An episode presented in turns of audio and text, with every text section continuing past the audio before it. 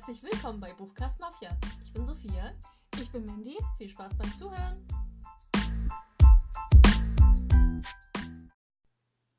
Hallo! Und willkommen zurück zu einer neuen Folge. Merkt ihr was? Es klingt eventuell ein wenig anders. Hoffentlich besser anders. Wir sind uns nicht ganz sicher. Aber wir haben ein neues Mikro. Wir haben zum ersten Mal ein Mikro. Ja, stimmt. Wir nehmen sonst immer mit dem Handy auf im, im Schrank. Und jetzt sind wir nicht mehr im Schrank. Das allererste Mal. Wir können richtig aufrecht sitzen. Das ist verrückt. Fühlt sich ein bisschen komisch an. Mhm. Ich glaube, mein, mein Po ist zu weich. Weil sonst saßen wir auch immer auf am Bierkästen. Oh Gott. Das kannst du Oder. Wasserkästen. Ja, also alles nur für den Podcast. Aber wir dachten uns, heute ist eine besondere Folge. Ja, Wir holen uns mal ein Mikro dazu. denn heute machen wir was ziemlich Cooles. Und zwar eine Buchbesprechung im Sinne von First Impression. Also wir stellen euch das Dorf vor von Sandra Todd, die auch dabei sein wird in dieser Folge und uns ein paar Fragen beantwortet. Mhm. Das ist bestimmt ziemlich cool. Ja, Genau, und äh, wir machen das dann so, wir reden erstmal über unsere Woche, wie wir das sonst auch immer machen. Danach ähm, quatschen wir ein bisschen über das Buch, unsere Erwartungen, was wir davon halten. Ähm, wir spielen euch, wie gesagt, das Interview vor mit ähm, Sandra Todd. Und danach lesen wir die ersten Seiten aus der Leseprobe vor und können uns nochmal alle zusammen ein Urteil bilden, wie, wie gut die Geschichte ist. das wird ganz toll. Ja, ich freue mich auch mega drauf. Auch an dieser Stelle, der, die Folge hier ähm, ist in Kooperation mit dem Feuerwerke Verlag entstanden. Willst du erzählen, wie es dazu kam? Ich bin mir gar nicht so sicher. Ich glaube, die sind zufällig auf uns gestoßen durch ein Like oder so über Instagram und dann, hey, wollen wir nicht zusammenarbeiten? Ja, klar, gerne. genau, da meinten halt schon so, ja, ähm, ihr mögt ja so die Bestimmung und Panem und Maze Runner. Und wir haben da ein Buch, was ganz ähnlich in die Richtung geht. Und wir haben den Klappentext gelesen und beide so, das klingt wirklich sehr danach. Ich so, ja, wir würden es gerne lesen. Und genau, also ja, als Dankeschön bekommen wir die, das Buch kostenlos, aber unsere Meinung ist natürlich wie immer unsere, Unzensiert. genau. Und wir freuen uns sehr darauf. Ja, Wir hoffen euch auch, weil gerade mit dem Interview, das ist mal eine coole Sache, die wir so noch nie gemacht haben und die bestimmt auch mal den Podcast ein bisschen aufwertet. ja.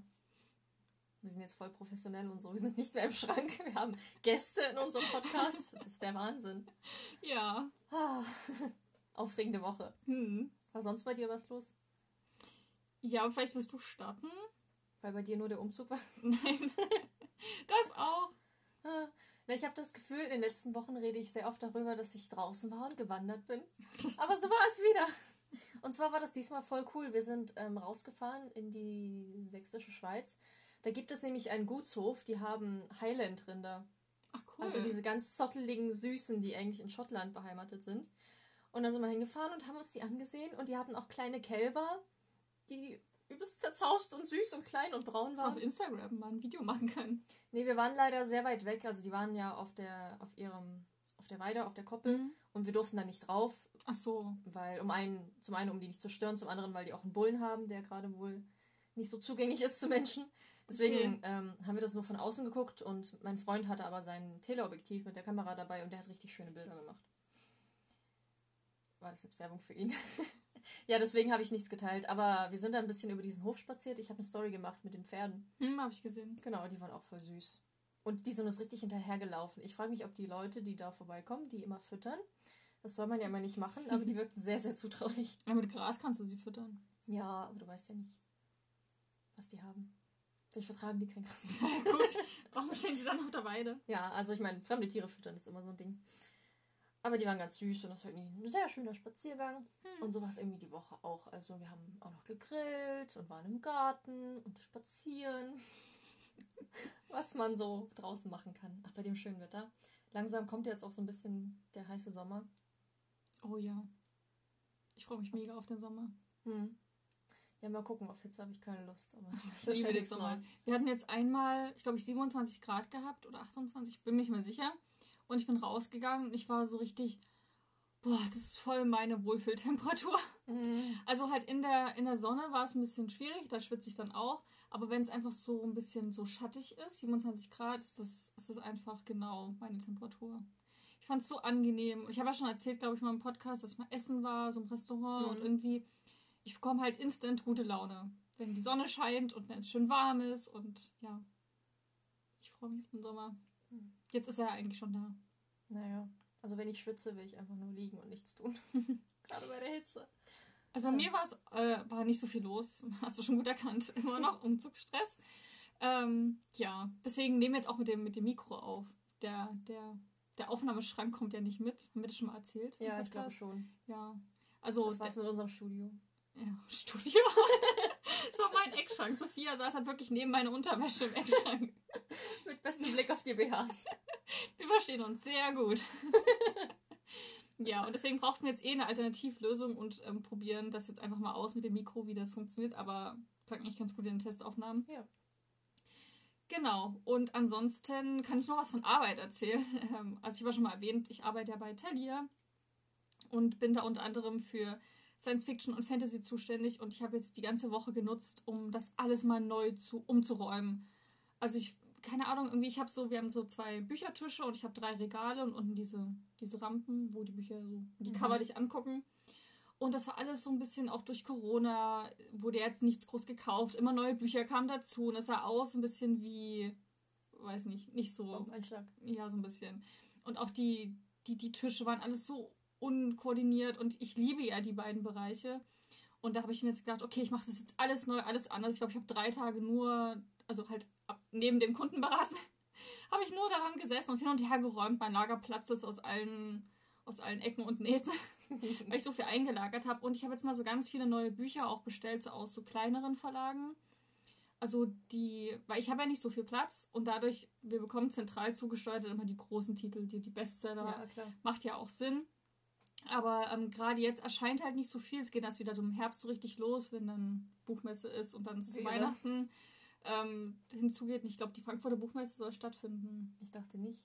Ich glaube doch, aber viele Verlage, die großen Verlage kommen wohl nicht und gibt es halt Sicherheitskonzepte und Hygiene. Aber das ja, bringt halt okay. halt dann nicht so viel, wenn dann so Carlsen und alle nicht so kommen. Ne? Mhm. Deswegen, naja. Ähm, aber abgesehen davon kommen jetzt auch nicht so viele Neuerscheinungen und ich habe halt mal die Chance jetzt genutzt und ganz viele so aus kleineren Verlagen, so Sternensand Verlag und heißen die so? Doch, Sternensand Verlag und Drachenmond Verlag ähm, und halt noch ganz andere, viele kleinere Verlage und auch Science Fiction, auch so ein paar Autoren, die vielleicht nicht so groß sind, aber die ganz coole Bücher geschrieben haben, wo der Klappentext total spannend klingt, ich auch reingelesen habe und ich dachte, ach, das klingt total cool. Und halt erstmal umgeräumt. Und ich habe schon von sehr vielen Kunden positives Feedback bekommen. Also voll, voll cool. Sehr gut. Die so, die so reingelaufen kamen, so, oh, das ist ja jetzt alles hier neu, Science Fiction. Und oh, die Titel sind auch richtig cool. Voll toll. Ich komme hier immer her, aber es ist immer sehr viel, immer gleich. Ja, logischerweise, weil, wie gesagt, kommt gerade nicht so viel Neues. Und die das total gut angenommen haben. Und das verkauft sich echt gut. Super, weiter so. Ja. Und ich freue mich halt auch, also gerade wenn halt mal so ein paar so kleinere auch Autoren gekauft werden und nicht immer nur so die großen Hype-Titel. Ja, die sind ja nicht unbedingt immer so gut, muss man auch mal dazu sagen. Naja, es gibt ja auch viele kleine Unbekannte, die einfach richtig gut genau. schreiben, genau. die das auch mal verdienen. Ich habe ja auch, ähm, ich bin auch mega stolz auf, auf Nierenbirds von Marie Grashoff, sind wir beide Fans. und das habe ich ja bei mir so in der Frontale stehen, also wenn ihr die Bücherregale habt, gibt es ja immer ein, ein, eine Reihe, wo euch die Cover angucken. Das sind dann die Frontale. Und da habe ich ja Neon Birds drin stehen und auch so eine Rezension dazu geschrieben, also eine Empfehlung. Das wird echt gut gekauft. Das heißt, seit ich da bin, muss ich ständig neu bestellen, genau wie die Angelus-Saga von Mara Wolf. Die verkaufe ich echt gut. und da freue ich mich ein bisschen drauf, gerade wenn so Lieblingstitel mit dazu sind. Ja, stimmt. Genau, und deswegen wollte ich es zum Schluss erzählen, weil ich hoffe, dass jetzt auch bei Das Dorf vielleicht so ein Titel wäre, den man zur Science Fiction ist das ja Dystopie dass das vielleicht auch ein Titel wäre, den man gut dazu nehmen könnte, weil das Cover sieht echt toll aus. Das ist schon mal so, ein Buch, was man auf jeden Fall in die Hand nimmt und wahrscheinlich erstmal den Klappentext lesen das will. Das hat so was Mystisches. Ne? Ja, auf jeden Fall. Sieht total schön aus. Also ja. Kompliment an den, an den Coverdesigner. ja, mal Dann, gucken. Ich bin mal gespannt. Ja, fangen wir gleich mit dem Buch an, würde ich sagen. Ja.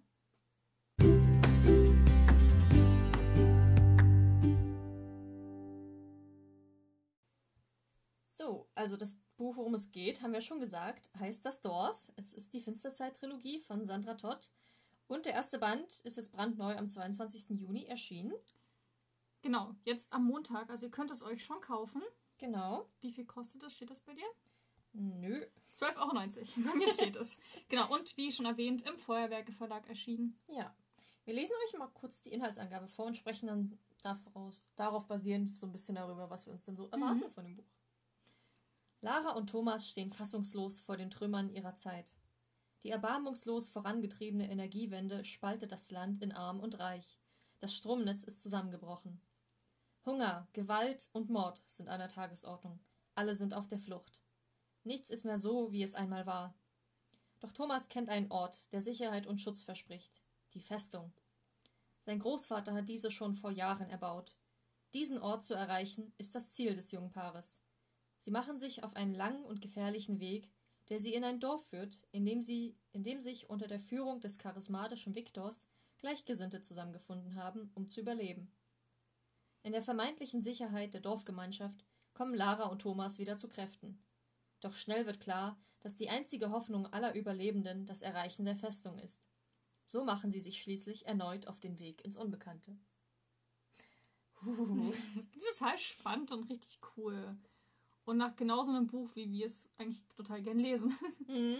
Also ein bisschen spannungsreich und ja, ich finde auch, wir haben ja schon über das Cover kurz gesprochen, ich finde das unglaublich schön. Ja, ich finde auch. Ich finde auch irgendwie das so ein bisschen sommerlich. Ich weiß gar nicht warum, wahrscheinlich wegen diesem Feld, was man da so ein bisschen sieht. Ja, für alle, die es gerade nicht vor sich haben, das ist halt so ein blau-orange-Kontrastenpaar, sieht man, also die Silhouette, wie sie auf ein Dorf zugehen. Ein paar Lichtfunken. Ich finde, es hat total was ein bisschen irgendwie Mystisches und so, uh, was steckt dahinter? Googelt es mal, es ist wirklich, wirklich, wirklich toll. Ja. Also das Cover finde ich absolut meins.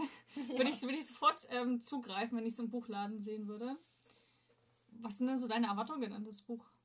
Naja, ich so finde. Vom, vom Klappentext her. Ich finde, der Klappentext verrät ja eigentlich schon ziemlich viel. So, dass es dieses Paar gibt. Sie kommen in ein Dorf, wo sie einem Anführer begegnen. Mhm. Und dann auch diese Aussicht auf diese Festung finde ich ganz spannend. Ja.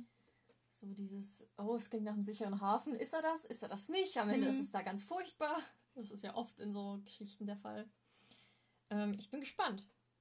Ich bin auch auf dieses Ganze, wie es dazu kam. Also mit der Energiewende erfährt man ja schon und das Stromnetz ist zusammen, zusammengebrochen.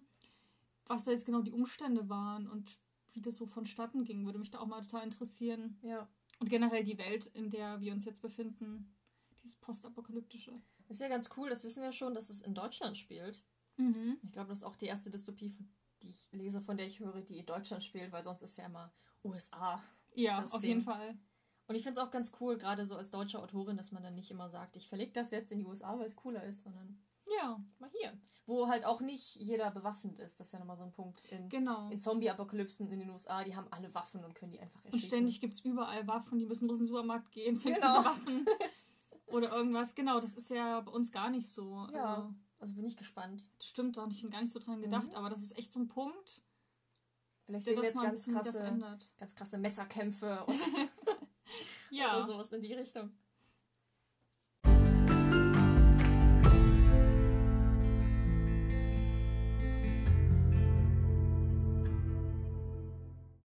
Na, merkt ihr einen Unterschied beim Mikro? Wir haben unser tolles neues Mikro gerade eben nicht angesteckt. Oh, ich kann nicht mehr. Oh, es ist, es ist, wir sind so Chaotinnen, echt. Auf jeden Fall. Also wir, wir müssen, wenn uns, wenn wir die Aufnahme uns anhören wollen, müssen wir nochmal hier das Kabel von diesem Mikro rausziehen. und haben es halt nach dem Intro nicht mehr reingesteckt. Oh. Also hört ihr jetzt noch einen Unterschied? Das ist das neue Mikro. es tut uns wirklich leid. Wir sind ein bisschen chaotisch, aber. Es ist alles ganz neu. Ja. Also, das ist jetzt das neue Mikro. Wir hoffen, euch gefällt der Ton. Das war es auch mit unserer schönen Überleitung zum Thema Buch. Oh, tut uns leid. Ja. Das ist ganz lustig. Okay, gut. Kommen wir mal zum, zum Interview. Also, wir hatten die Chance, äh, Sandra Todd, der Autorin des Buches Das Dorf, Finsterzeit 1, also der Finsterzeit-Trilogie wird es, äh, fünf Fragen zu stellen. Die Chance haben wir genutzt und ja, fangen wir doch erstmal mit der ersten Frage an, würde ich sagen. Ja, hallo Sandra. Schön, dass du da bist. Äh, es freut uns total, dass wir dich hier in unserer Folge zu Gast haben. Dankeschön. Stell dich doch kurz vor. Erstmal ein ganz liebes Hallo und ein Dankeschön dafür, dass das Buch und ich heute Teil eurer Folge sein dürfen. Ich freue mich da wirklich riesig drüber. Und ja, ich stelle mich einfach einmal vor. Mein Name ist Sandra Todd. Ich bin 33 Jahre jung, glücklich verheiratet und wohne mit meinem Mann, meinen beiden wunderbaren Kindern und dem Kaninchendackel am schönen Niederrhein, genau genommen in Kerken. Und ja, mein Leben ist erfüllt von meiner Familie natürlich und meinen Freunden, viel zu viel Kaffee und Schokolade und allerlei Kreativen. Und da ganz voran auf jeden Fall das Schreiben, das, oh Gott, seit ich denken kann, eigentlich meine Leidenschaft ist. Also Sprache und Schrift hat mich schon immer sehr fasziniert und kaum, dass ich vernünftig schreiben konnte, habe ich auch schon versucht, die ersten Geschichten ja zu Papier zu bringen. Und das ist auch eigentlich mein komplettes Leben hindurch geblieben, sodass viele Kurzgeschichten äh, entstanden sind, aber auch Gedichte. Nur in der Zeit rund um das Abitur und die Ausbildung und das nachfolgende Studium ist das ja so ein bisschen in den Hintergrund geraten, weil dann natürlich andere Dinge wesentlich wichtiger waren. Aber während des Studiums ja, hat mich eine schwere Erkrankung so ein bisschen in die Knie gezwungen, oder was heißt ein bisschen, also so komplett in die Knie gezwungen. Und da kam das Schreiben dann wieder zurück und das war definitiv eine der Dinge, die mich so, ja, zurückgeholt haben irgendwo und Kraft gaben und mich ablenken konnten. Und da hat sich dann richtig verdeutlicht, dass das wirklich meine absolute Leidenschaft ist und ja, es half mir auf jeden Fall da wieder raus, Kopf aus, Gefühle aus. Und heute kann ich es aus meinem Alltag gar nicht mehr wegdenken. Also erst einmal ein Kompliment. Wir finden, du könntest wirklich auch Podcasts aufnehmen, oder? Ja, die Stimme ist sehr schön. Super angenehm und auch ein tolles Mikro. ja, also wir freuen uns nochmal, dass du da bist und dass wir dein Buch lesen dürfen. Ähm, vielleicht kommen wir gleich zur zweiten Frage. Wie bist du auf die Idee zu das Dorf gekommen und gab es etwas, das dich dazu inspiriert hat? Puh, ja, hm, diese Frage kann ich gar nicht so genau beantworten. Also, ja, es ist auf jeden Fall so, dass ich Dystopien wirklich liebe und sowohl als Bücher als auch als Filme. Ich kann in diese Welten total abtauchen. Nur was mich immer gestört hat, sind so diese klassischen Helden, die dann bis an die Zähne bewaffnet da rausziehen und ähm, ja, alles gemeistert bekommen und ständig einen kühlen Kopf haben. Und das finde ich wahnsinnig unrealistisch. Und ja, dann nahm ich zwei völlig normale Menschen und habe die eigentlich einfach in eine Welt geschmissen, in der alles zerstört ist und nur noch Angst herrscht und jeder auf der Flucht ist zu diesem Zeitpunkt hätte ich ehrlich gesagt nicht gedacht, dass das ein Buch wird. Es war eine Gedankenspielerei, ein ja, Rumblödeln, wenn man so möchte. Aber Thomas und Lara, die beiden Protagonisten, entwickelten sich rasant und die Geschichte wuchs. Es war ein Kapitel beendet und da war noch so viel mehr Geschichte in meinem Kopf und ich wusste bei den ersten Zeilen nicht, dass es einen Stromausfall gegeben hat oder einen Anschlag oder diese missglückte Energiewende oder irgendwas von dem ganzen Buch. Es war alles, was ich wusste, war, wir haben eine Lara und wir haben einen Thomas und sie sind sehr jung und kämpfen sich jetzt durch diese Welt. Also jedes Ereignis, jeder Teil dieser Geschichte, jede Wendung, alles kam für mich, auch wenn sich das vielleicht ein bisschen verrückt anhören mag, genauso überraschend, wie es hoffentlich auch für jeden Leser auch ist. Ja, klingt total spannend, oder? Mhm. Auch mit der Energiewende und so. Das hat man ja beim Klappentext schon ein bisschen was drüber erfahren. Wir lesen ja gleich in das Buch rein. Ich bin gespannt auf die Normalos, Lara und Thomas, die Hauptpersonen sind. Ja. Ja. Die Antihelden quasi. genau, wenn wir schon mal bei Personen sind, gibt es denn bei den Charakteren, die du geschrieben hast, jemanden, der dir da besonders ans Herz gewachsen ist? Viktor, ganz klar Viktor. Ich liebe diesen Charakter. Er ist so unaufgeregt und ruhig und gerecht seinen Leuten gegenüber und ja, erlaubt sich schwach zu sein, ohne dabei an Stärke zu verlieren. Und ja, ich finde ihn wirklich großartig. Und das, obwohl ich am Anfang des Buches noch nicht mal wusste, dass es einen Viktor überhaupt geben wird. Ich weiß nicht, wo er herkam. Er war plötzlich da und baute sich in dieser Geschichte zu meinem absoluten Favoriten aus. Ja, es klingt nach einem total spannenden Charakter. Bin mal gespannt, ob wir ihn jetzt auch in der Leseprobe schon kennenlernen werden oder erst später. Ähm, aber wo wir schon von dem ganzen Untergang und Dystopie reden, was würdest du denn bei einer Apokalypse tun? Also hast du irgendwelche bevorzugten Waffen oder wärst du in einer Gruppe unterwegs oder hast du irgendwelche nützlichen Überlebensfähigkeiten? Ui, gute Frage. Das kann ich jetzt so gar nicht genau beantworten. Ich glaube, ich würde meine Familie packen, meinen Hund schnappen und zusehen, dass wir irgendwie zu meinen Eltern kommen, die ein paar Kilometer entfernt wohnen.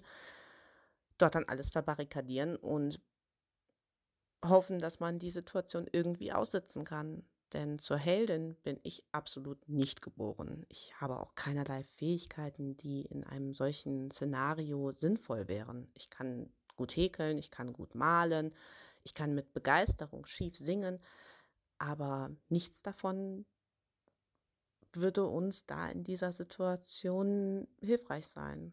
Das Einzige, womit ich aufwarten kann, ist, dass ich in Notsituationen ganz ruhig werde. Ich es verlangsamt sich alles, ich behalte einen kühlen Kopf und ja, bin dann auch so lange in diesem Zustand, bis irgendwer kommt, der es mir abnimmt. Ich glaube, das könnte wirklich eine gute Basis sein, um das weitere Handeln zu durchdenken und zu planen. Ja, also ich glaube, uns wird es da ganz ähnlich gehen, was ja. so die Fähigkeiten und Überlebenschancen angeht. Wir könnten so wahrscheinlich auf Kinder aufpassen oder du sie unterrichten. Ja, genau, so lernt. Ich könnte ihnen so lesen beibringen vielleicht. Also vorsingen und Gitarre spielen. Aber jetzt so nützliche Fähigkeiten, hm, da geht es uns wie dir. Das haben wir schon festgestellt bei der Hunger Games Folge. Ne? Würden wir so eine Hungerspiel überleben? Hm, wahrscheinlich nicht. Nein. Apokalypse erst recht nicht. genau. Ähm, das Dorf ist ja, wie schon gesagt, ein dystopischer Roman. Ist das dein Lieblingsgenre und was sind so ganz allgemein deine Lieblingsbücher? Ich muss an dieser Stelle leider zugeben, dass ich in den letzten Jahren kaum zum Lesen gekommen bin. Wie ich ja schon erwähnt habe, wir haben zwei Kinder. Der große wird im November vier, die kleine wird im September ein Jahr alt. Und da ist Freizeit jetzt nicht unbedingt das, was ich in rauen Mengen zur Verfügung stehen habe. Und wenn, dann ging diese Zeit komplett in meine Finsterzeit-Trilogie und der Griff ins Bücherregal kam leider viel, viel zu kurz. Und ich freue mich darauf, wenn sich das wieder ändert und ich auch wieder in Buchwelten abtauchen kann. Und da bin ich eigentlich für alles offen. Dystopien sind definitiv das, was mich am meisten fesseln. Mir kommt auch jetzt gerade ähm, ganz klar in den Sinn von Susan Beth Pfeffer die Trilogie ähm, Die Welt, wie wir sie kannten. Das finde ich ein ganz eine ganz tolle Reihe, die ganz nah auch bei den Protagonisten ist und aus der Sicht geschildert wird und ja, man das Gefühl hat, direkt mit dabei zu sein. Auch nicht so dramatisch und übertrieben, also großartig. Aber auch ein ganzes halbes Jahr hat mich sehr gefesselt oder von Holbein Midgard. Also ihr merkt schon, ich habe kein wirkliches Lieblingsbuch, weil es so viele gute Bücher gibt dass ich mich da auch gar nicht festlegen möchte. Aber Dystopien sind schon mit das, was ich am ehesten lese, wenn die Stimmung es zulässt. Man ist ja jetzt auch nicht unbedingt immer in der Laune, in eine Welt abzutauchen, in der irgendwie so gar nichts mehr schön ist. Ja, um ehrlich zu sein, äh, das eine Buch, was du genannt hast, Die Welt, wie wir sie kannten, habe ich noch nie von gehört erstmal kurz gegoogelt, das klingt richtig gut. Ja, es klingt voll, voll spannend. Ich kann das mit den Dystopien auch total nachvollziehen. Ich lese ja gerade Panem X. Und ich bin auch gerade nicht so richtig in Stimmung dafür. Also nicht unbedingt für das Genre Dystopie, aber wirklich mehr auf diese, auf die Welt irgendwie. Ich weiß auch nicht. Deswegen mache ich da gerade so ein bisschen eine Pause, um dem Buch dann auch gerecht werden zu können. Und ja, na, die sind ja oft auch dann sehr spannend und so genau. actiongeladen. Da muss man immer gut drauf sein für. Genau, auf jeden Fall. Ja. Also erstmal danke für das Interview. Ja, war sehr cool. Auch schön, dich mal so kurz kennenzulernen. Mhm, für einen Einblick in dein Leben. Genau.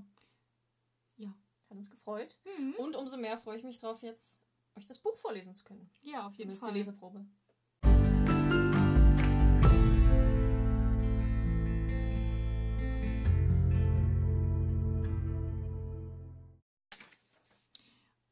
Also falls es etwas raschen sollte, wir haben uns die Leseprobe ausgedruckt und markiert, wer welche Stellen liest. Wir haben das so ein bisschen auch aufgeteilt. Ja, genau. So ein bisschen, damit es interaktiver wird und so ein bisschen, ja, nicht so eintönig, wechselt sich das bei uns ab und zu mal wieder ein bisschen ab. Ja, beginnen wir doch. Ja, blätter erstmal fünf Seiten um. Und dann musst du anfangen. Achso. Finsterzeit, das Dorf, Band 1 von Sandra Todd. Erstes Kapitel, auf der Flucht, Lara. Weiter, Lara, bitte, steh auf, lauf! Aus schmutzverklebten Augen sah sie zu Thomas auf, der verzweifelt versuchte, Lara hochzuziehen. Sie war gestürzt. Über eines der unzähligen Hasenlöcher in diesem brachliegenden Acker. Und dabei gab es gar keine Hasen mehr in dieser Gegend. Oder Kaninchen. Oder Weizen, der hier vor nicht allzu langer Zeit noch der ganze Stolz eines Landwirts gewesen sein dürfte. Lara konnte sie hören. Sie waren schnell, sie waren laut, sie waren gefährlich und sie holten auf. Noch waren sie in weiter Ferne, aber das würde bei diesem Tempo nicht mehr lange der Fall sein. Und so wie diese Gruppe hinter ihnen herhetzte, konnte es kein Zweifel an ihrer Boshaftigkeit geben. Wie in Trance versuchte Lara aufzustehen, aber ihr Rucksack schien auf einmal zehn Zentner zu wiegen und drückte sie auf den Boden. Der Rucksack, dessen spärlicher Inhalt für die Verfolger Grund genug gewesen wäre, sie zu töten. Eine Zahnbürste, etwas Wasser, eine Decke, ein paar Kleidungsstücke und weitere Nichtigkeiten waren inzwischen kostbar wie Gold und reichten aus, dafür ermordet zu werden. Kalter Schlamm drang in ihre Augen. Sie schmeckte die Erde auf ihren Lippen und plötzlich überkam sie ein intensiver Hass auf alles, einfach alles. Sie hasste die Verfolger. Sie hasste ihren Rucksack. Sie hasste es, am Boden zu liegen. Sie hasste die verkommene Welt. Und Hasenlöcher. Und Hasen. Und den Landwirt, der hier einmal stolz mit seinem Traktor entlang gefahren war. Wahrscheinlich zusammen mit seinem Enkelkind und dem Dackel. Jetzt hasste sie auch diesen Dackel. Am meisten aber hasste sie in diesem Moment Thomas. Thomas, der in den letzten Tagen, ach was, Wochen oder Monaten, alles getan hatte, um sie am Leben zu halten. Der Mann, der ohne zu zögern für sie sterben würde. Ein Mann, der nicht nur sie, sondern auch ihren treuen Hund Katze in eine mögliche Zukunft führte. Andere hätten ihn schon getötet und gegessen oder mit seinem Fleisch gehandelt, aber Thomas beschützte und versorgte sie beide. Wieder hörte sie die Schreie der Verfolger. Soweit sie sehen konnte, war es eine Gruppe von Männern, die mit Knüppeln bewaffnet waren. Schusswaffen traf man Gott sei Dank noch selten an, zumindest in Deutschland. Und hätten die Verfolger Schusswaffen gehabt, dann wären sie und Thomas und Katze jetzt wahrscheinlich schon tot. Es war erschreckend, wie schnell der Mensch zum Tier wurde, wenn ihm Nahrung und Wasser fehlten. Obwohl Lara sich fragte, ob die Menschen vor dem Zusammenbruch wirklich besser gewesen waren. Auch da hatte es viele Scheusale gegeben, nur eben auf eine andere Art. Nach dem Zusammenbruch, der der Beginn der sogenannten Finsterniszeit war, hatten sich mehrere Menschengruppen zusammengeschlossen und versuchten auf ehrbare Weise am Leben zu bleiben. Sie halfen einander, wachten gegenseitig auf ihr Hab und Gut und teilten, was sich teilen ließ. Während die Männer auf die Jagd gingen, sammelten die Frauen und die Kinder wurden alle zusammen in einem der Häuser betreut. Doch Jagd bedeutete meist Plünderung und Sammeln war im Prinzip das gleiche, weil es anders kaum ging. Manche versuchten in den Gärten etwas anzubauen, aber viele von ihnen würden tot sein, noch bevor sie die ersten Früchte ernten konnten. Die Gärten, die schon vor, dem Zusammenbruch in voller Frucht gestanden hatten, waren von herumziehenden Horden bereits ausgeraubt und dann in Panik und Wut zerstört worden. Kaum eine Gruppe gönnte der anderen etwas. Was man nicht tragen konnte, wurde vergraben oder zerstört, damit es niemand sonst kriegen konnte. In ihrem eigenen Garten hatte Lara einst in mühsamer Arbeit einen wunderbaren Nutzgarten ausgelegt, und Jahr für Jahr war es ihr eine große Freude gewesen, ihre Schätze zu ernten und zu genießen. Irgendwie, aber vielleicht war es auch nur Einbildung, schmeckten die Sachen aus ihrem Garten besser als die aus den Supermärkten. Ihr ganzer Stolz war jedoch ihre kleine Naturapotheke, wie sie den kleinen Bereich liebevoll genannt hatte, in dem in mehreren Hochbeeten zarte Kräuter und Heilpflanzen wuchsen. Wohltuende Arzneien hatte sie daraus hergestellt. Salbei gegen Erkältungen, Waldmeister gegen Muskelkrämpfe, Kamille gegen Magenbeschwerden und vieles mehr, was eine wirksame Alternative zu den klassischen Medikamenten aus der Apotheke darstellte. Aber ihr Garten war, genau wie die Supermärkte, Opfer der Finsterniszeit geworden. Ebenso ihr Haus. Dieses wunderschöne alte Haus, das ihr von ihrer Großmutter vererbt worden war, nachdem Lara sie jahrelang als einzige Hinterbliebene bis zum Tod gepflegt hatte. Sie hatte es nach und nach in ihr Zuhause verwandelt, in ihren persönlichen Traum. Doch in diesem Feuer konnte nichts übrig geblieben sein. Und warum?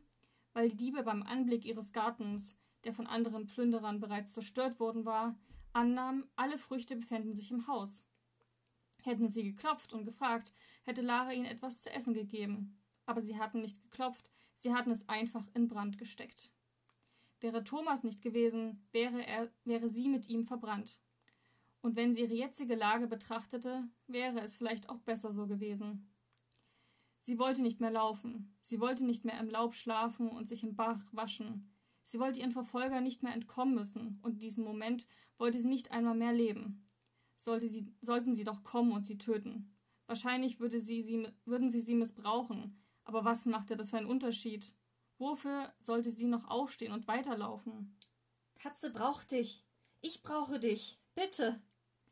Sie spürte, wie der verhasste Thomas sie am verhassten Rucksack hochzog und auf ihre verhassten Beine stellte. Immer wieder vergaß sie, wie kräftig er war. Mit seiner schlanken, hochgewachsenen Statur wirkte er irgendwie schlaksig und ungelenk.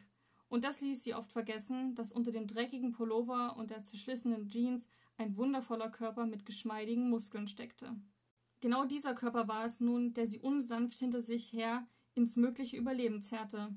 Sie stolperte mehr, als dass sie lief, und Katze jaute herzzerreißend neben ihr auf. Er konnte es nicht leiden, wenn sein Frauchen so behandelt wurde, und wollte sie instinktiv verteidigen. Aber offenbar verstand er schnell, dass dies der einzige Weg war, um am Leben zu bleiben, denn er fiel Thomas nicht an, sondern lief stattdessen schließlich sogar ein wenig voraus. Sie waren schon mehrmals verfolgt worden und hatten sich in ihrer Angst meist auf Katze, Katzes Instinkte verlassen. Er schien von allen dreien am besten zu wissen, wohin sie fliehen mussten, um sich in Sicherheit zu bringen. Und so war es auch dieses Mal wieder. Er lief vor und die Menschen liefen hinterher. Oder besser gesagt, Thomas lief hinterher und zerrte Lara einfach mit sich. Quer über das Feld und das nächste und noch eines hin zum Wald. Die Bäume würden ihnen Deckung geben, und vielleicht würden sie einen Unterschlupf finden oder einen Baum entdecken, auf den sie klettern konnten. Thomas hatte eigens zu diesem Zweck einen Gurt dabei, in dem Katze sich tragen ließ. Lara war es ein Rätsel, wie er mit dem 30 Kilogramm schweren Hund auf dem Rücken so schnell einen Baum erklimmen konnte und ihr mit ihrem 15 Kilogramm schweren Rucksack auch noch hochhalf. Ohne sie wäre er besser dran. Ohne sie wäre er schon längst am Ziel angelangt. Nicht nur, weil Katze und Lara ihn ständig unterwegs aufhielten, sondern auch, weil er direkt nach dem Anschlag hatte aufbrechen wollen. Damals gab es noch so etwas wie eine Zivilisation, Viele Autos hatten noch Benzin und es fuhren sogar noch einige Züge. Es war leichter, von A nach B zu kommen und auch wesentlich ungefährlicher. Aber Lara war stur und wollte ihr Haus nicht verlassen. Sie hatte ja alles, was sie brauchte. Obst, Gemüse, Fisch im Schwimmteich, Hasen und Hühner, Medizin. Im Jahr zuvor hatte sie viel eingekocht, und ihre Vorräte stapelten sich im Keller bis unter die Decke. Und um Wasser brauchte man sich nicht zu sorgen höchstens um dessen Sauberkeit. Alles scheiterte eines Tages an der mangelnden Fähigkeit, diese Kostbarkeiten zu beschützen. Thomas hatte das von Anfang an gewusst, aber er war bei ihr geblieben, und er hatte sie Tag für Tag aufs neue beschworen, endlich mit ihm aufzubrechen. Er war so vernünftig, so rational, während Lara sich häufig vorkam wie ein emotionales, stures Kind. Aber es war ihr Zuhause, das erste, welches sie je hatte, und wahrscheinlich auch das letzte, denn dort hatte sie ihr Herz gelassen. Trotz allem wusste sie schon damals in irgendeiner Weise, dass es unvernünftig war, zu bleiben, und dass sie zusehen mussten, wegzukommen, hin zu der Festung, wie Thomas sein Ziel nannte. Lara wusste nicht viel über diesen Ort, nur dass sein offenbar paranoider und wohlhabender Großvater irgendwo im Nirgendwo eine riesige Anlage hatte erbauen lassen, die völlig unabhängig von Land und Staat zu betreiben war eigener Strom, eigenes Wasser, eigene Land- und Viehwirtschaft. Es war also möglich, innerhalb dieser Anlage zu leben, ohne je mit einem Menschen außerhalb sprechen zu müssen. Lara war zwar schleierhaft, wie das funktionieren sollte, wie man in der heutigen Zeit einen solchen Schatz überhaupt schützen konnte, aber sie verstand so vieles nicht mehr. Thomas hatte auch wenig darüber gesprochen. Damals, als sie noch sorgenfrei im Supermarkt unwichtige Dinge wie Schokoriegel oder Kaffee hatten kaufen können, war es ihm einfach nur peinlich, einen so abgedrehten Großvater zu haben, der glaubte, das Ende der zivilisierten Welt stünde kurz bevor. Soweit Lara wusste, wollte er immer, dass Thomas, dessen Eltern und Schwestern und noch andere bekannte und ausgewählte Angestellte mit ihm dort einziehen. Thomas Familie war irgendwann in so großer Sorge wegen der immer psychotischer werdenden Ideen des Großvaters, dass sie schließlich versuchten, ihn in die Psychiatrie einweisen zu lassen. Zu diesem Zeitpunkt hatte er schon sein gesamtes Vermögen in die Anlage investiert. Das alles kam Lara so unendlich lange hervor, obwohl kaum mehr als ein paar Monate vergangen sein konnten. Es war ihr absolut unerklärlich, wie ein zivilisiertes Land so schnell in sich zusammenbrechen konnte. Freunde zu Feinde wurden, Bäcker zu Mördern und Lehrerinnen zu Huren. Und wofür? Für ein Stück Fleisch, ein Apfel oder eine Zwiebel. Für ein Kleidungsstück oder ein paar Schuhe. Der Hunger und die Not trieben sie an, aber andere trachteten mit ihren gefüllten Kellern auch nach etwas ganz anderem. Einfache Büroangestellte oder Verkäufer von Elektrowaren hatten plötzlich die Möglichkeit, jemand zu sein, und sie nutzten ihre Chance. Machttrunken und geblendet davon, dass Menschen für eine Dose Erbsen alles für sie taten, verwandelten sie sich in Monster. Monster, denen ein einzelnes Leben nichts mehr bedeutete. Viele von ihnen waren so verwirrt, dass sie sich ein ganz neues Reich erträumten, welches sie von ihrem Garagenhof aus aufbauen würden. Sie selbst an der Spitze der Herrschaft, an der Spitze einer neuen Regierung, eines neuen Landes. Denn die bisherige Regierung oder gar das bisherige Land schien es nicht mehr zu geben. Derartige Gedanken kannte Lara nicht. Und ganz besonders in diesem Moment nicht. Genau genommen gab es in diesem Moment gar keine Gedanken mehr für sie. Sie nahm alles wie durch Watte wahr. Die ganze Welt wirkte unwirklich und fremd, als wäre sie selbst kein Teil mehr von ihr.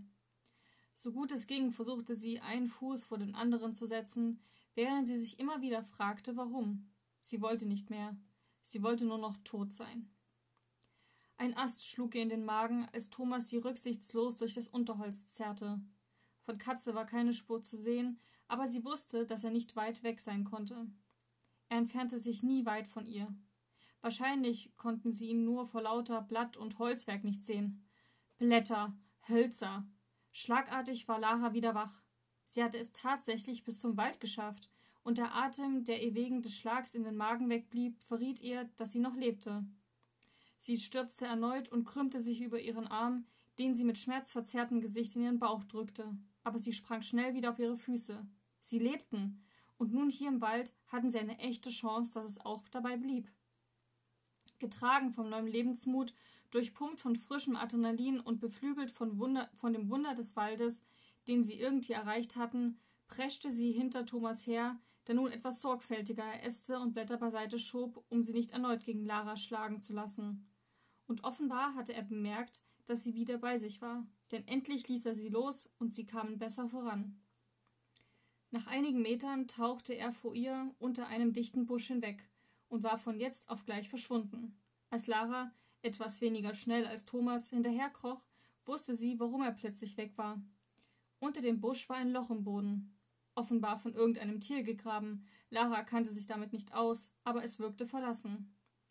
Sie ließ sich hinuntergleiten, warf sich in derselben Bewegung halb herum auf den Bauch und rappelte sich, so schnell es ging, auf, um zusammen mit Thomas die Äste des Busches nach unten zu ziehen und miteinander zu verzurren.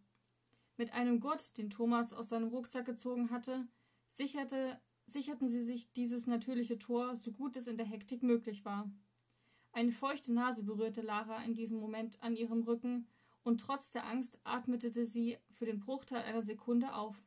Katze war da, dem Himmel sei Dank. Die Minuten, in denen sie still dalagen und einfach nur lauschten, kamen Lara wie Stunden vor. Ihr Herz klopfte schnell und laut, und ihr Atem ging so rasselnd, dass sie glaubte, einfach jeder im Umkreis von 500 Metern musste sie hören können. Sie starrte den Ausgang des Bodenlochs an. Sie waren verloren, wenn die Verfolger sie hier entdeckten. Flach auf dem Boden ausgestreckt, hatten sie nicht den Hauch einer Chance, einem Angriff etwas entgegenzusetzen. Aus den Augenwinkeln bemerkte sie, wie Thomas etwas aus der Tasche zog, die er mit einem Gurt um den Oberschenkel gezurrt hatte. Und ohne hinzusehen, wusste sie, was es war. Sein Buschmesser. Lara durchfuhr die schiere Panik. Sie begann zu zittern und bildete sich ein, damit das Laub unter sich zum Rascheln zu bringen. Dann spürte sie Thomas Hand auf ihrem Nacken, schwer und warm und stark. Und auch wenn sie wusste, dass er allein sie nicht würde beschützen können, beruhigte sie seine Berührung so sehr, dass sich ihr Atem verlangsamte. Konzentriert lauschten sie in den Wald hinein. und nach scheinbar nicht enden wollenden Augenblicken hörten sie es. Schwere Schritte, brechende Äste, laute Rufe und Schreie. Sie waren da, ganz in ihrer Nähe. Hier müssen sie irgendwo sein. Ah, die Feiglinge haben sich versteckt. Sucht sie! Jeder einzelne Ruf traf wie ein Stromschlag in Laras Eingeweide und ließ sie zusammenzucken. Sie konnte sich nicht mehr erinnern, ob sie Hunde gesehen hatte. Wenn ja, dann waren sie verloren. Die Schritte und Rufe kamen näher, und Lara hielt den Atem nun wirklich an, aus Angst, ihre Verfolger könnten ihn hören. Sie spürte, wie sich Thomas muskulöser Körper neben ihr spannte. Aus dem Augenwinkel sah sie das Messer. Seine Finger hielten es so fest umklammert, dass die Knöchel weiß hervortraten. Es war seltsam, aber Lara hatte keine richtige Angst, wenn er bei ihr war. Sie wusste, dass dieser Mann, der viel zu oft unterschätzt wurde, sie beschützen würde. Er würde nicht zulassen, dass sie etwas zustieß. So lagen sie da, im Dreck, im Schutz eines Erdlochs mit einem Schutzschild in Form eines einfachen Busches, und in Lara breitete sich ausgerechnet jetzt ein wohliges Gefühl von Geborgenheit aus, weil sie über ihrem stillen Begleiter nachdachte. Sie wusste nicht mehr genau, wann es passiert war, aber irgendwann hatte sie sich in ihn verliebt.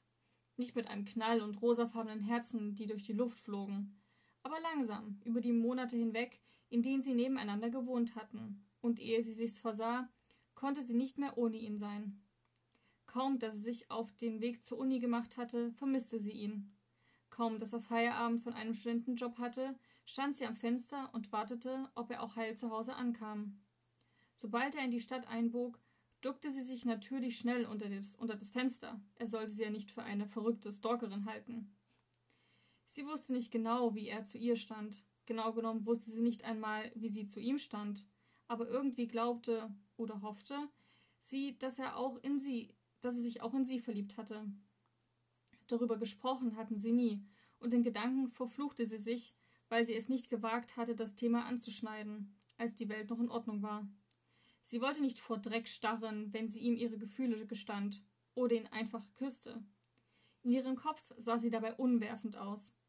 Mal war es ein stürmischer Kuss, bei dem er sie gegen die Wand drückte, mal ein zaghafter Kuss, den sie ihm stahl, während er mal wieder irgendwas für sie reparierte. Mal war sie kokett und witzig, selbstbewusst und unwiderstehlich. Mal war sie klein und verletzlich, schüchtern und ängstlich.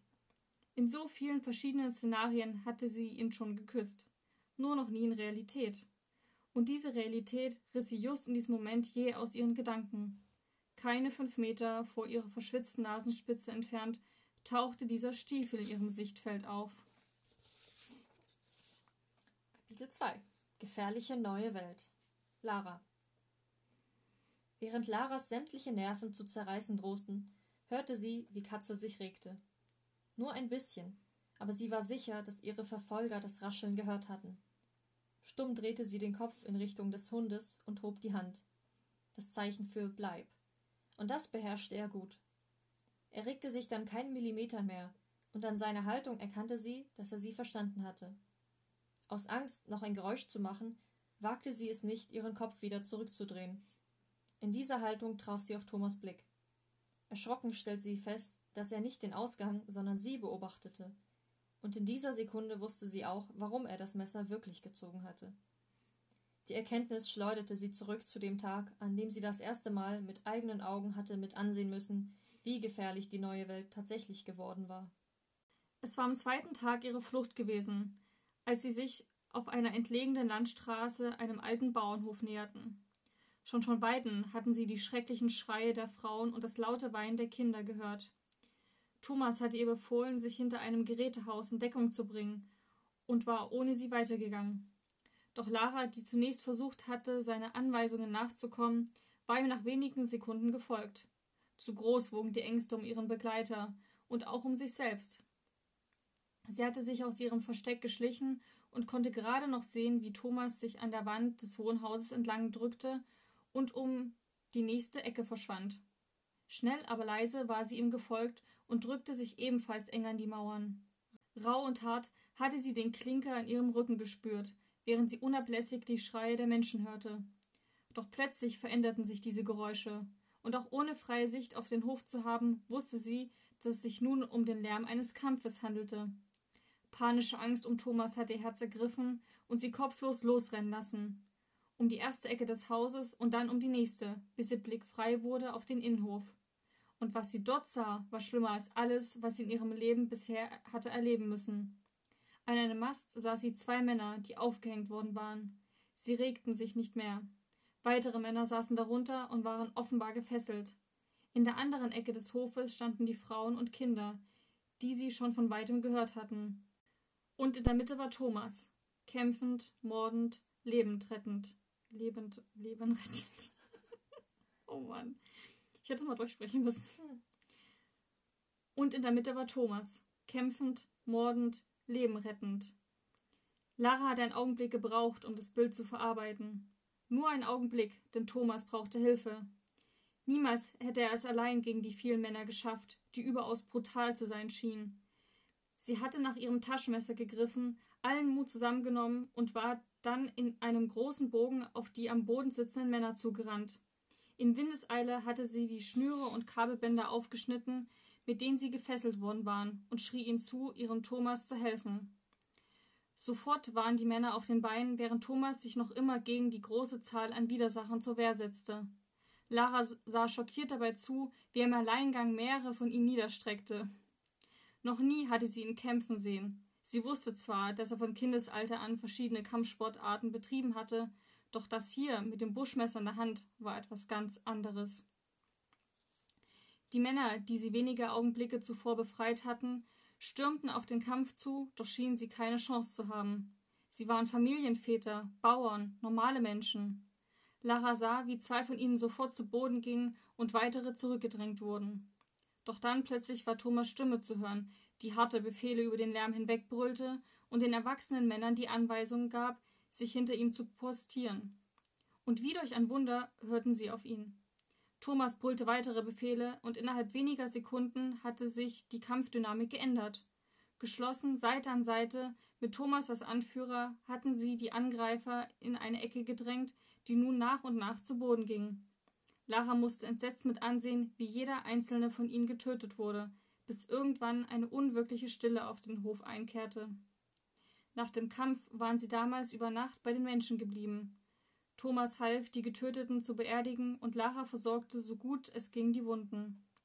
Sie fand im Garten ein wenig Bärlauch und kochte daraus Brei für die Verbände, in der Hoffnung, auf diese Weise schlimme Infektionen verhindern zu können. Und das, was die Menschen ihr dort an diesem Tag erzählten, hatte ihr erneut das Blut in den Adern gefrieren lassen.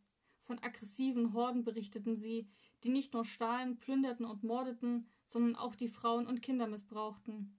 Nicht selten, so sagten sie, kam es vor, dass man diese dann noch mit ins Lager nahm, damit die Kollegen dort auch ihren Spaß haben konnten. Auf diese Weise hatten die Leute hier bereits viele ihrer Nachbarn und Freunde verloren. In jener Nacht hatte Thomas ihr sein Versprechen gegeben, Niemals würde er zulassen, dass ihr dieses Schicksal zuteil werden würde. Angestrengt zwang Lara ihre Gedanken zurück in die Gegenwart der Höhle, in der sie nun lagen, und versuchte die grausamen Erinnerungen vorzuschieben, die mit eiskalten Krallen nach ihrem Herzen gegriffen hatten, während nur wenige Meter von ihr entfernt die Verfolger nach ihnen suchten. Sie blickte in Thomas Augen und sah dort sowohl Schmerz als auch Entschlossenheit. In diesem Moment wurde ihr klar, dass er das Versprechen, das er ihr damals auf dem Bauernhof gegeben hatte, wirklich halten würde. Und während der Gestank der Verfolger nach Urin und Schweiß immer stärker wurde, überstreckte Lara ihren Kopf, damit er im Notfall ihre Kehle besser würde erreichen können. Drittes Kapitel In der Festung Walter Er wird es schaffen. Du kennst doch Thomas. Wahrscheinlich rettet er irgendwo noch eine holde Jungfrau, kämpft mit einem Drachen und kommt als Herrscher einer neuen Welt auf einem glitzernden Schlachtross hier angetrabt. Walter knuffte seine Frau liebevoll in die Seite und gab ihr einen kleinen Klaps auf den Hintern. Er wusste genau, dass sie das nicht mochte, und er wusste auch, dass er sie damit, wenn auch nur kurz, aus ihren grausigen Gedanken holte. Er liebte Mathilda mehr als alles andere auf der Welt, und genau aus diesem Grund ertrug er es nicht, sie so zu sehen. Sie aß nicht, trank wenig und verließ kaum noch ihre Stube. Aber er ist doch mein Sohn, rief sie, während eine einzelne Träne ihre Wange hinunterlief.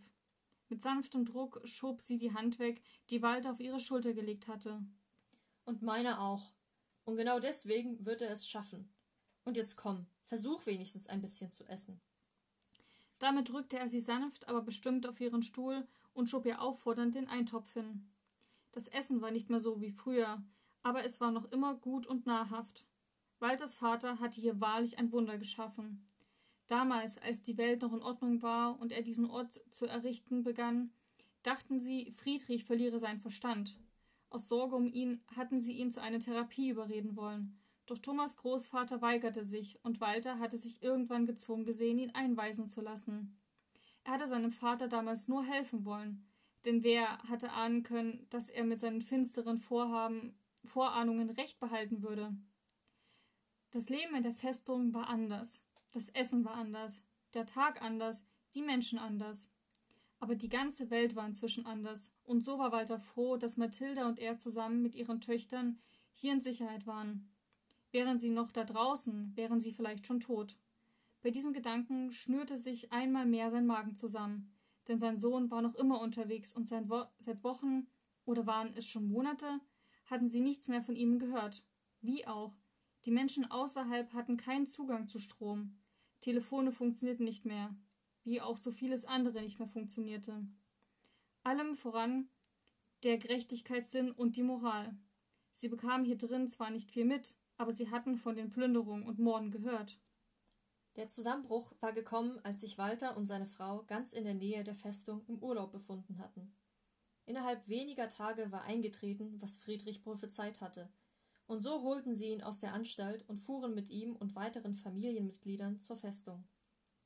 Mit dabei etliche Auserwählte, die Friedrich im Vorfeld als Arbeiter für die Festung auserkoren hatte. Zu dieser Zeit hatten sie das letzte Mal von ihrem Sohn gehört, der sich über 600 Kilometer entfernt in ihrer Heimatstadt befunden hatte. Damals funktionierten noch ein paar Festnetztelefone, auch wenn der Empfang schlecht und das Netz überlastet gewesen war.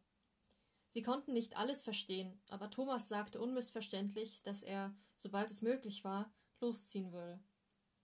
Walter wusste, wie klug sein Sohn war. Er wusste, dass er die Straßen und Siedlungen meiden würde. Er würde sein Essen rationieren und auf der Hut sein. Außerdem war er stark, durch jahrelanges Training gut ausgebildet und widerstandsfähig. Aber er war auch ein Romantiker. Und so fürchtete Walter, dass er das Mädchen mitnehmen würde. Ein Mädchen, das er und Mathilda nicht kannten, obwohl sie die beiden schon seit langem trafen. Obwohl sich die beiden schon seit langem trafen. Thomas strahlte, wenn er von ihr erzählte, scharrte mit den Füßen, wenn er vor einer Verabredung mit ihr bei seinen Eltern war. Mädchen. Dieses Wort ließ Walter schmunzeln. Sie war kein Mädchen mehr, sondern eine Frau. Aber so wie Thomas für ihn immer sein Junge sein würde und nie ein Mann, so würden alle Damen, die er mitbrachte, auch immer Mädchen bleiben. So wie seine Töchter auch immer seine Mädchen bleiben würden. Und wie sollte Thomas anders sein? Er selbst, Walter, war ja nicht besser. Und wäre er damals in dieser Situation gewesen, so hätte er Mathilda ebenfalls mitgenommen, auch als sie noch gar kein Paar gewesen waren. Denn er liebte sie bereits, lange bevor sie ihn überhaupt bemerkt hatte. Auch Thomas und das Mädchen, von der Walter bis jetzt nicht einmal den Namen kannte, waren noch kein Paar. Seit einer Ewigkeit tänzelten sie umeinander herum und verbrachten Zeit miteinander, wann immer es ging. Es ist für sie sehr schwierig. Sie hat viel hinter sich, sagte Thomas einmal zu ihm, als sie darüber sprachen. Der Ausdruck seiner Augen ließ keinen Zweifel daran, wie viel er für sie empfand. Und so konnte Walter ihm nicht böse sein, wenn er sie mitbrachte. Doch es beunruhigte ihn auch. Er hatte nichts gegen ihre Anwesenheit hier, sondern fürchtete vielmehr, dass sie seinen Sohn aufhalten oder in Schwierigkeiten bringen könnte. Zudem wusste Walter nicht, was sie beruflich machte oder über welche Talente sie verfügte. Wenn sie nichts vorbringen konnte, was für die Festung von Interesse war, so würde Friedrich sie nicht aufnehmen. Viele Partner, Freunde und Angehörige waren bereits abgewiesen worden, weil sie keine interessanten Fähigkeiten besaßen, wie sein Vater zu sagen pflegte. Es war grausam, aber auf eine bizarre Weise auch vernünftig, denn selbst die Festung konnte nicht unendlich viele Seelen versorgen. Und Walter war froh, dass nicht er diese Entscheidung treffen musste. Trotzdem war er über seinen Vater immer wieder schockiert. Es schien fast so, als genösse Friedrich diese Macht. Die Macht über Leben und Tod. Und Walter machte sich in Thomas Fell ganz besonders Sorgen. Und Walter machte sich in Thomas Fall ganz besonders Sorgen. Denn sollte das Mädchen nicht aufgenommen werden, dann würde auch Thomas nicht hier sein wollen. Er würde bei ihr bleiben und sie mit seinem Leben beschützen. Und das durfte Walter auf keinen Fall zulassen. Wenn Thomas überhaupt noch lebte. Eiskalt ergriff ihn dieser Gedanke. Vor Mathilda war er unerschütterlich, im festen Glauben daran, dass ihr Sohn wohlauf und auf dem Weg hierher war. Aber insgeheim drohten die Zweifel, sein Herz zu zerreißen. Die Ungewissheit war das Schlimmste. Dazu kam das Wissen, dass Mathilda es nicht überstehen würde, ihren Sohn zu verlieren. Aus all diesem Schmerz heraus beobachtete Walter, wie seine Frau tapfer den Eintopf aß und sogar noch ein Stück von dem Brot hinunterbrachte. Ich muss doch gesund sein, wenn er hier ankommt, sagte sie mit Tränen in den Augen, als sie seinen Blick bemerkte. Genau, erwiderte Walter. Seine düsteren Gedanken schmeckten wie Essig auf seiner Zunge. Viertes Kapitel Das Dorf Viktor Wir sind nur 113. 61 Männer und 52 Frauen. Zudem noch 16 Senioren und 12 Kinder. Louis klang erschöpft. Sein großer Kopf ruhte auf seinen starken Händen. Er wirkte blass und kraftlos, und sein sorgenvolles Gesicht ließ ihn älter wirken, als er war. Victor bot wahrscheinlich selbst kein besseres Bild. Sieben Tage hatten sie gebraucht, um hierher zu gelangen. Unterwegs wäre Gruppe gewachsen, denn immer mehr Fremde hatten sich ihnen angeschlossen. Alle auf der Suche nach Sicherheit und Zukunft. Sie folgten ihm, hörten auf sein Wort und vertrauten auf seine Entscheidungen. Und das, obwohl er selbst nicht so genau gewusst hatte, was er hier erwartete. Er wollte nur seine eigene Familie vor dem schützen, was in der neuen Welt am gefährlichsten war, vor den Menschen. Die Zivilisation hatte der modernen Gesellschaft einst eine Art Maulkorb angelegt. Man hielt sich damals an Regeln und Gesetze und konnte auf diese Weise zusammen in großen Städten leben.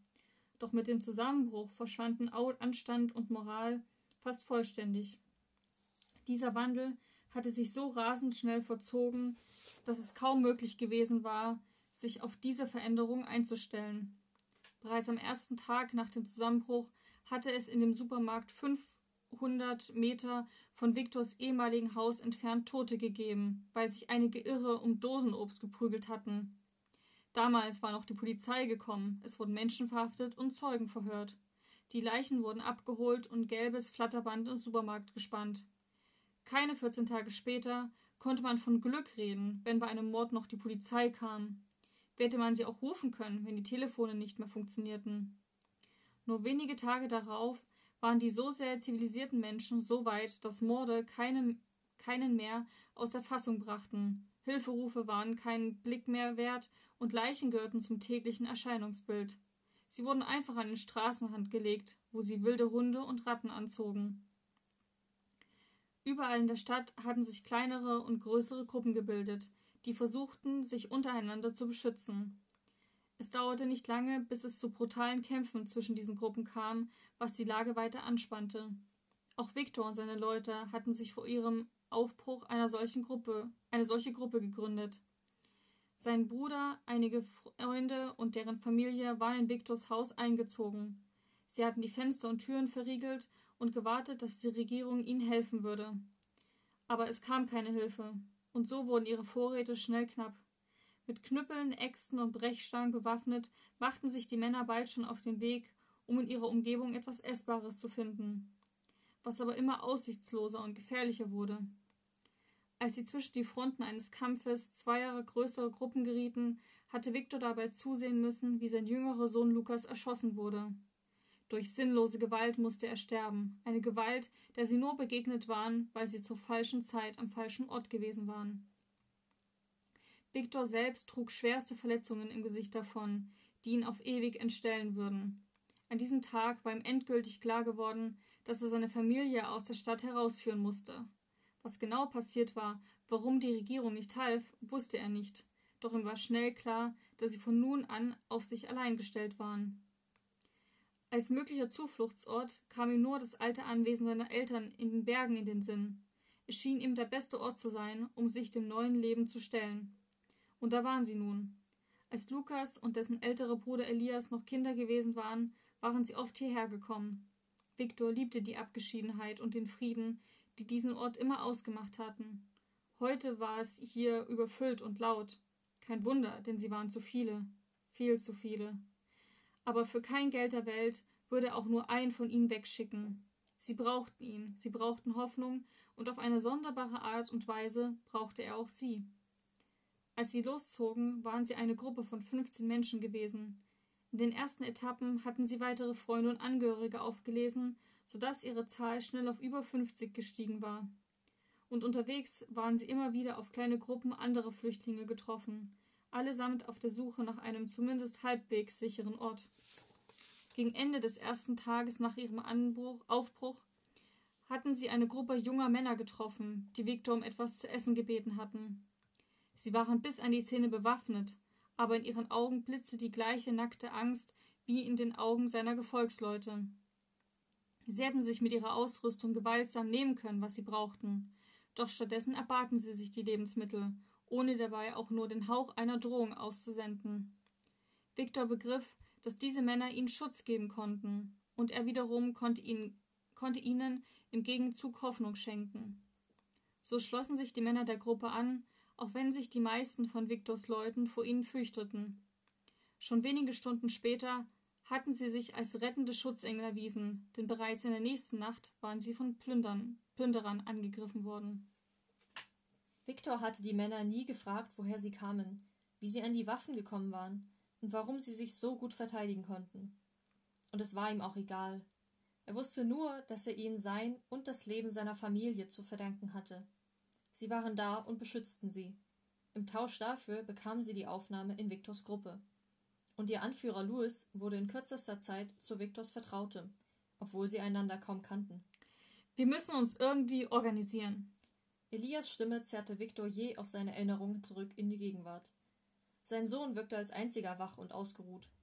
Er strahlte eine Ruhe und Zuverlässigkeit aus, die Viktor nicht einordnen konnte. Waren es Kraft und Stolz oder Leichtsinn, was ihm diese Energie verlieh. Liebte er die Aufregung der letzten Tage? War er dafür einfach geboren? Müde sah Viktor zu ihm auf und zog fragend die Augenbraue hoch. Elias ließ sich nicht beirren. Wir werden nicht lange mit Bären, Nüssen und Gänseblümchen über die Runden kommen. In Opas alten Büchern steht so einiges über das Fallenstellen und Jagen. Wir sollten versuchen, uns diese Fähigkeit anzueignen. Außerdem sollten wir die Stelle nutzen. Auf dem Weg hierher habe ich ein paar Wildschweine gesehen. Vielleicht gelingt es uns ja, sie zu fangen. Mit den Hasen und Hühnern, die wir unterwegs gefunden haben, stehen wir dann schon nicht mehr ganz so schlecht da. Ach, und wir brauchen eine Krankenstation und eine Sammelstelle für Kleidung und ähnliches. Suchtrupps könnten ausziehen und sich die Nachbarhäuser vornehmen.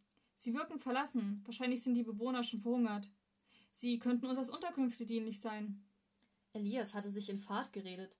Seine Gedanken schienen sich zu überschlagen, und schon bald konnte Viktor ihm nicht mehr folgen.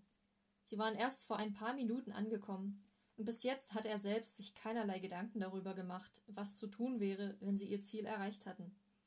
Einzig und allein dem Ankommen selbst hatten seine Sorge gegolten. Und so verstand er einfach nicht, was Elias da erzählte. Sich organisieren? Krankenstation? Fallen stellen? Alles in ihm schrie nur noch Schlaf. Und so wollte er schon auffahren und seinen Sohn zum Schweigen bringen, doch ein Blick auf Louis ließ ihn innehalten, denn dieser hörte dem jungen Mann anerkennend zu. Langsam sank Viktor in seinen Stuhl zurück und sah stumm zu, wie Elias und Louis Pläne machten, Listen erstellten und diskutierten. Auch wenn Viktor ihnen nicht folgen konnte, so kam er nicht umhin, den beiden Männern Respekt zu zollen für ihr Talent, innerhalb weniger Stunden zu Herren der Lage zu werden.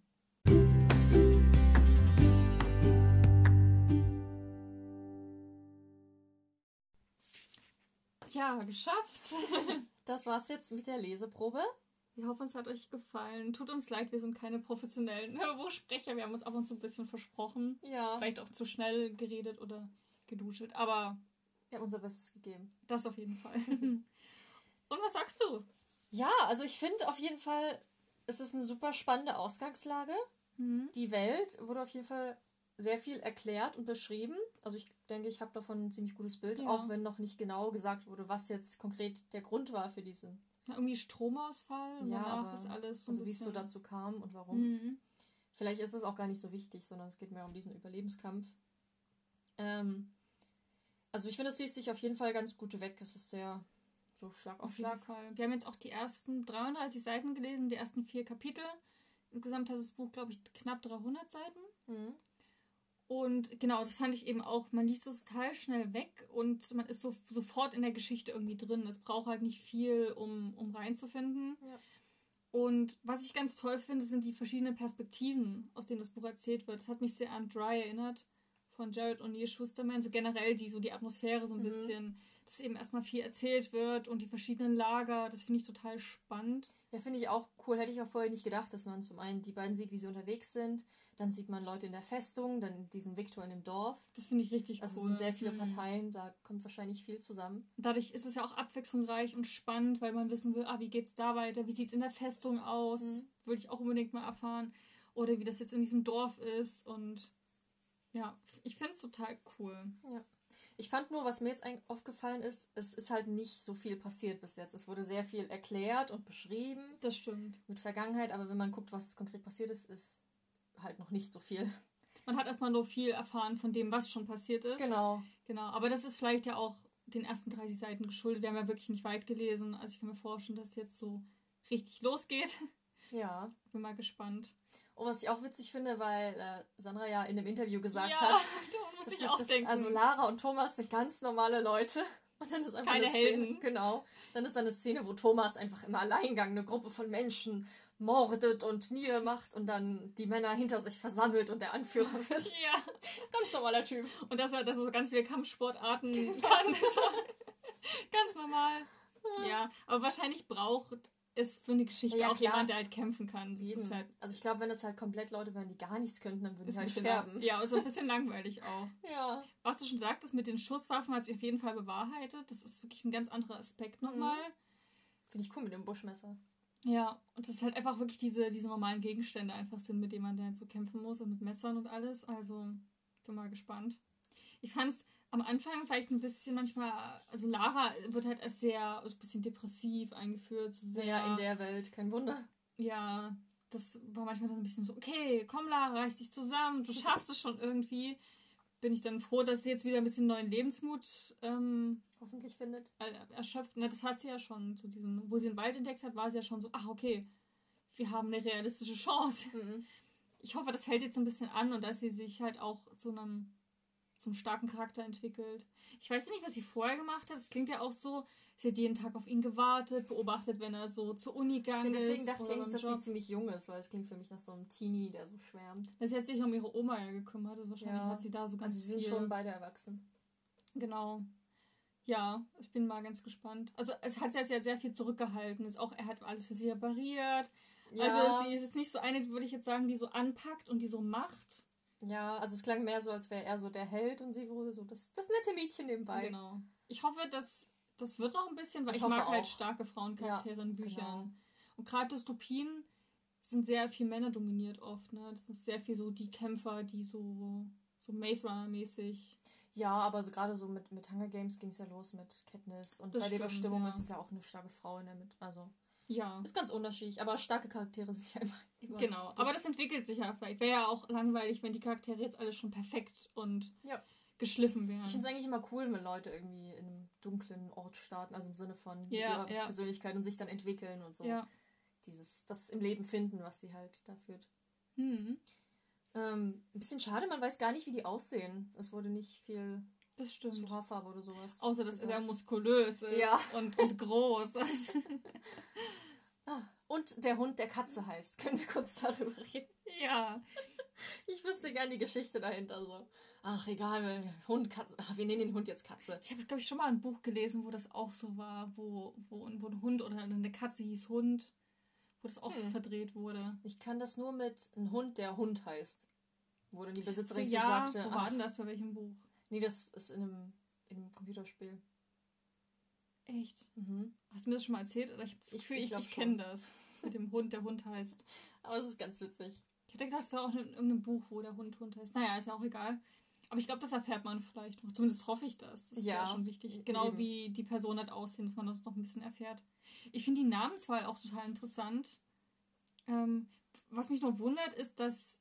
Also es sind ja, ja, denke ich mal, zur heutigen Zeit. Mhm. Zumindest wird da jetzt nichts Gegenteiliges erwähnt. Und dass die Eltern so wirklich extrem altmodische Namen haben von, von, von Walter Thomas. und Mathilda. Ja, das sind halt für mich so eher Großeltern. Also Ja. Friedrich passt sehr gut. Das ist nämlich auch ein Vorteil, wo ich dachte, wenn man das Buch einfach mal in Deutschland ansiedelt, man kann halt auch mit diesen Namen spielen. Ne? Du mhm. weißt sofort, wenn du den Namen hörst, wie alt die Person ungefähr sein. also in den meisten Fällen.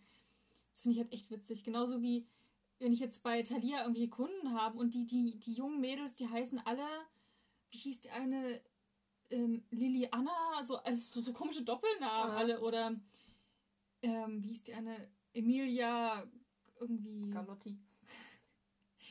Emilia Katharina, also die haben alle solche, solche ganz langen. Das klingt sehr hochtrabend. Ja, so, so, so, so Doppelnamen, die so wirklich so, oder eine, die ist auch halt also Elsa ist jetzt auch ganz beliebt und oh Anna Gott, ja. wieder, dass die so heißen. Das finde ich halt witzig. Oder halt Saphira nennen auch ganz viele ihre Kinder. Schreien okay. durch den ganzen Laden, Saphira! Und ich immer so, Drache, steig auf! Aber es ist halt irgendwie cool. Also man halt merkt, okay, die Eltern, die haben halt das Ganze, na, was, was, was wir jetzt auch so lesen, haben sie halt ihre ja. in die Namensliste mit eingefügt. Finde ich irgendwie cool. Hm. Ja. Naja, Lara und Thomas. Sind ja auch ganz typische. Ja, finde ich auch. Klingt jetzt nicht so altmodisch. Aber es hat mich immer gewundert bei, bei, bei Mathilda und Walter. Ja. Vielleicht sind sie auch schon älter. Ja, Kann auch sein. Wenn die mit 40 ihre Kinder kriegen. Genau, dann, passt, dann so passt das wieder. ja. ja. Okay. Aber wie sieht es bei dir aus? Hättest du Lust weiterzulesen? Ja, auf jeden Fall. Ja. Also ich habe das jetzt schon, das liest sich super schnell weg. Ich glaube 300 Seiten hat man dann bestimmt so hm. in ein, zwei Tagen verschlungen. Ja. also doch, ich glaube, ich werde es auf jeden Fall lesen. Mhm. Genau, wir bekommen ja auch das Buch vom Verlag kostenlos. Also danke nochmal. Generell, die ganze Kooperation hat total viel Spaß gemacht. Ja. Und der Kontakt war auch super freundlich und super nett und haben wir uns alle gut verstanden. Genau. genau. Und ich werde das Buch auch auf jeden Fall lesen. Und ihr seht dann bestimmt auf Instagram dann nochmal, wenn wir es dann gelesen haben, eine Rezension. Genau. Folgt uns gern bei Buchkast Mafia. Genau. Für Updates, auch zu unserem Lesefortschritt und anderen Büchern. Ja. Vielleicht schreiben wir die Rezension da sogar mal zusammen, wenn wir es beide zusammen lesen. Mhm. So als Gemeinschaftsrezension. Weil jetzt sind die Rezensionen immer entweder du oder ich. Ja. Meistens passt das ja dann auch mal so. Also die Meinungen sind oft dann gleich. Das stimmt. Das ja, war jetzt auch so. Ja. Genau. Also hoffentlich hat euch das hier auch gefallen. War mal ja mal was ganz anderes als sonst. Das mit Interview war richtig cool. Genau. Hat mir genau. sehr gut gefallen. Na und auch, dass wir so vorlesen, das hatten wir bis jetzt ja noch nicht. Mhm. Schreibt uns also gern, was ihr so davon haltet. Genau. Vom ganzen Konzept. Wir machen jetzt noch die Neuerscheinungen und ja. dann war es das schon wieder für heute. Genau.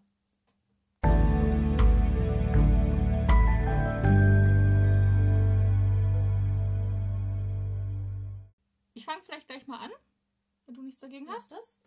Ich habe mir ein ziemlich cooles Buch rausgesucht. Das ist jetzt am 16.06. erschienen im W-Readers Verlag heißt Noah, Euphorie, also Noah ohne H geschrieben, N-O-A, von Elmar Eggers. Kostet 17,50 Euro. 470 Seiten, also hat man gut was zu lesen. Und ich lese euch direkt mal den Klappentext vor. Ich will roten Wein mit dir trinken, Dante. Nichts anderes als dunklen roten Wein. Berlin wird überschwemmt von einer neuen Droge, die den Namen Euphoria trägt. Und Euphoria agiert als Göttin, existiert nur in den Gedanken der Abhängigen und entscheidet über ihr Leben, über ihren Tod. Noah Antor verkauft sie, diese kleinen silbernen Pillen, an eine auserwählte Gruppe junger Studenten, die ihr ganz eigenes Spiel in Euphorias Wahn vollführen. Sie fressen ihre Narren an Noah, zerren sie tiefer und tiefer in ihre Welt aus Dunkelheit und Drogen. Alsbald kann sich Noah der Anziehung nicht verwehren, die Euphoria aber auch diese Gruppe auf sie ausüben. So lässt sie sich fallen in diese ihr doch bekannte Welt, in der Vergangenheit und Gegenwart unlösbar ineinander verworren und die Konturen von Forschung und Realität bis zur Unendlichkeit verschwimmen. Und wenn wir die Augen schließen, dann ist es vielleicht so, als wäre es unser Blut. Uh. Das ist voll krass, ne? Also generell cool. das Cover, das ist alles so in so Neonfarben. Man sieht da so das Gesicht von einer, von einer Frau zur Hälfte, so blutige Augen, irgendwie so ganz. Ich finde, das sieht ein bisschen aus wie diese mexikanischen Totenkopfgesichter, ja, die man sich so aufmalt. Dios de, Dia de los Muertos. Genau. Ich finde also es passt halt voll zu so einem Drogenbuch. Ja. Oder? Also es sieht halt aus wie so ein, wie so ein, wie so ein krasser Trip irgendwie. Wenn du so Menschen ja. anguckst, so stelle ich mir zumindest vor, wenn du Drogen nimmst, dass du alles so in so krassen Farben wahrnimmst. Ich finde, es klingt auch total spannend, mal was ganz anderes. Ich auch. Und ja, ich kann mir vorstellen, dass das richtig ein richtig cooles Buch ist. Cool. Ja. 16.06. merkt euch das. Oder ist schon Das war ja schon. Hm, genau. Ähm, bei meinem Buch bin ich mir mal wieder nicht sicher, ob ich das schon vorgestellt habe in den Neuerscheinungen für die zweite Jahreshälfte. Aber falls ja, dann hier nochmal eine Auffrischung. Es geht um Für eine Nacht sind wir unendlich von Lea Coplin. Erscheint jetzt bald am 24.07. im DTV-Verlag und kostet 12,95. Ein Trip nach England, ein Konzert am letzten Abend und nur eine Nacht, um die große Liebe zu erkennen. Als Jonah und Liv bei einem Festival in England aufeinandertreffen, könnte das, was sie wollen, nicht unterschiedlicher sein. Doch dann beginnt es zu knistern. Und obwohl Liv von vornherein klarstellt, dass nichts laufen wird zwischen ihnen, und obwohl Jonah sich einredet, dass das ganz in seinem Sinne ist, kommen sich die beiden immer näher. Nur wird Jonah am nächsten Tag mit seinen Freunden zurück nach Deutschland fahren. Ihm und Liv bleibt nur diese eine Nacht, um herauszufinden, was dazwischen ihnen ist. Doch wie nah kann man sich kommen, wenn am nächsten Morgen alles vorbei ist? Cool. Ich Ja. hab's das noch nicht vorgestellt. Hm, Kommt okay. mir nicht so bekannt vor. Ich finde dieses Wir sind unendlich klingt ja voll nach das Schicksal. Quatsch. The Perks. Wie heißt das im Deutschen? Das Das also ist mein Leben. Das also so. ist mein Leben. Ach so. Und diesem Moment. Vielleicht lieber morgen heißt der Film. Genau, in Sind wir unendlich. fühlte, fühlte ich mich unendlich oder wieder Ja. Ich finde das Cover sehr schön. Ja, ist auch so blau-pink mit zwei Menschen drauf. Das ist eigentlich so typische Science-Fiction-Coverfarben, blau-pink. Das stimmt, aber es ist ja mehr Mehr, mehr, mehr Liebe. Romanze. Aber dann fällt es vielleicht auch mehr auf. Mal gucken. Ja. Also cool, da habt ihr jetzt drei Bücher vorgestellt bekommen. Eine, Stimmt. eine Dystopie, Liebesroman, und ein Drogenrausch. Ich weiß nicht, wie man das nennt. Also wahrscheinlich Jugendbuch. Ja. Aktuelles. Jugendbuch. Genau. Also hoffentlich ist was für euch dabei. Schaut gerne mal in das Dorf rein. Finsterniszeit Teil 1 von Sandra Todd. Genau, Leseprobe könnt ihr euch bei Thalia reinlesen oder ihr geht direkt auf den, Feuerwerke Verlag. genau, auf die Webseite und lest euch dadurch. Aber ja, Ihr habt ja jetzt eigentlich schon gehört. Ne? genau. Falls ihr nochmal nachlesen wollt. Ja. Dann nächste Woche kommt unser Lesemonat. Denn Genau. der Monat ist schon fast rum. Da stellen wir euch noch mehr Bücher vor. Ja. Das wird, glaube ich, ganz cool diesen Monat. Ja. Ja, folgt diesem Podcast gern auf Spotify. Und iTunes und, Und überall iTunes und so weiter, genau. Genau, da werdet ihr immer benachrichtigt, wenn eine neue Folge rauskommt. Und zwar jeden Freitag. Genau. Ja. Und Ansonsten? ansonsten gibt es noch sowas zu sagen. Ich glaube nicht. Mir hat's gefallen heute. Ich fand es eine schöne Folge. Ja, Können wir, wir hoffen, es gefällt, also das, das Format gefällt euch so rum. weil wenn ja, würden wir es vielleicht auch nochmal machen. Hm, haben wir vielleicht auch sogar schon. wir produzieren ja gerade noch vor. Hm, lasst euch überraschen. Ja, auf jeden Fall. Dann sehen wir uns nächste Woche wieder. Habt ein schönes Wochenende. Ja, lest gut. Lest fleißig. Tschüss. Tschüss.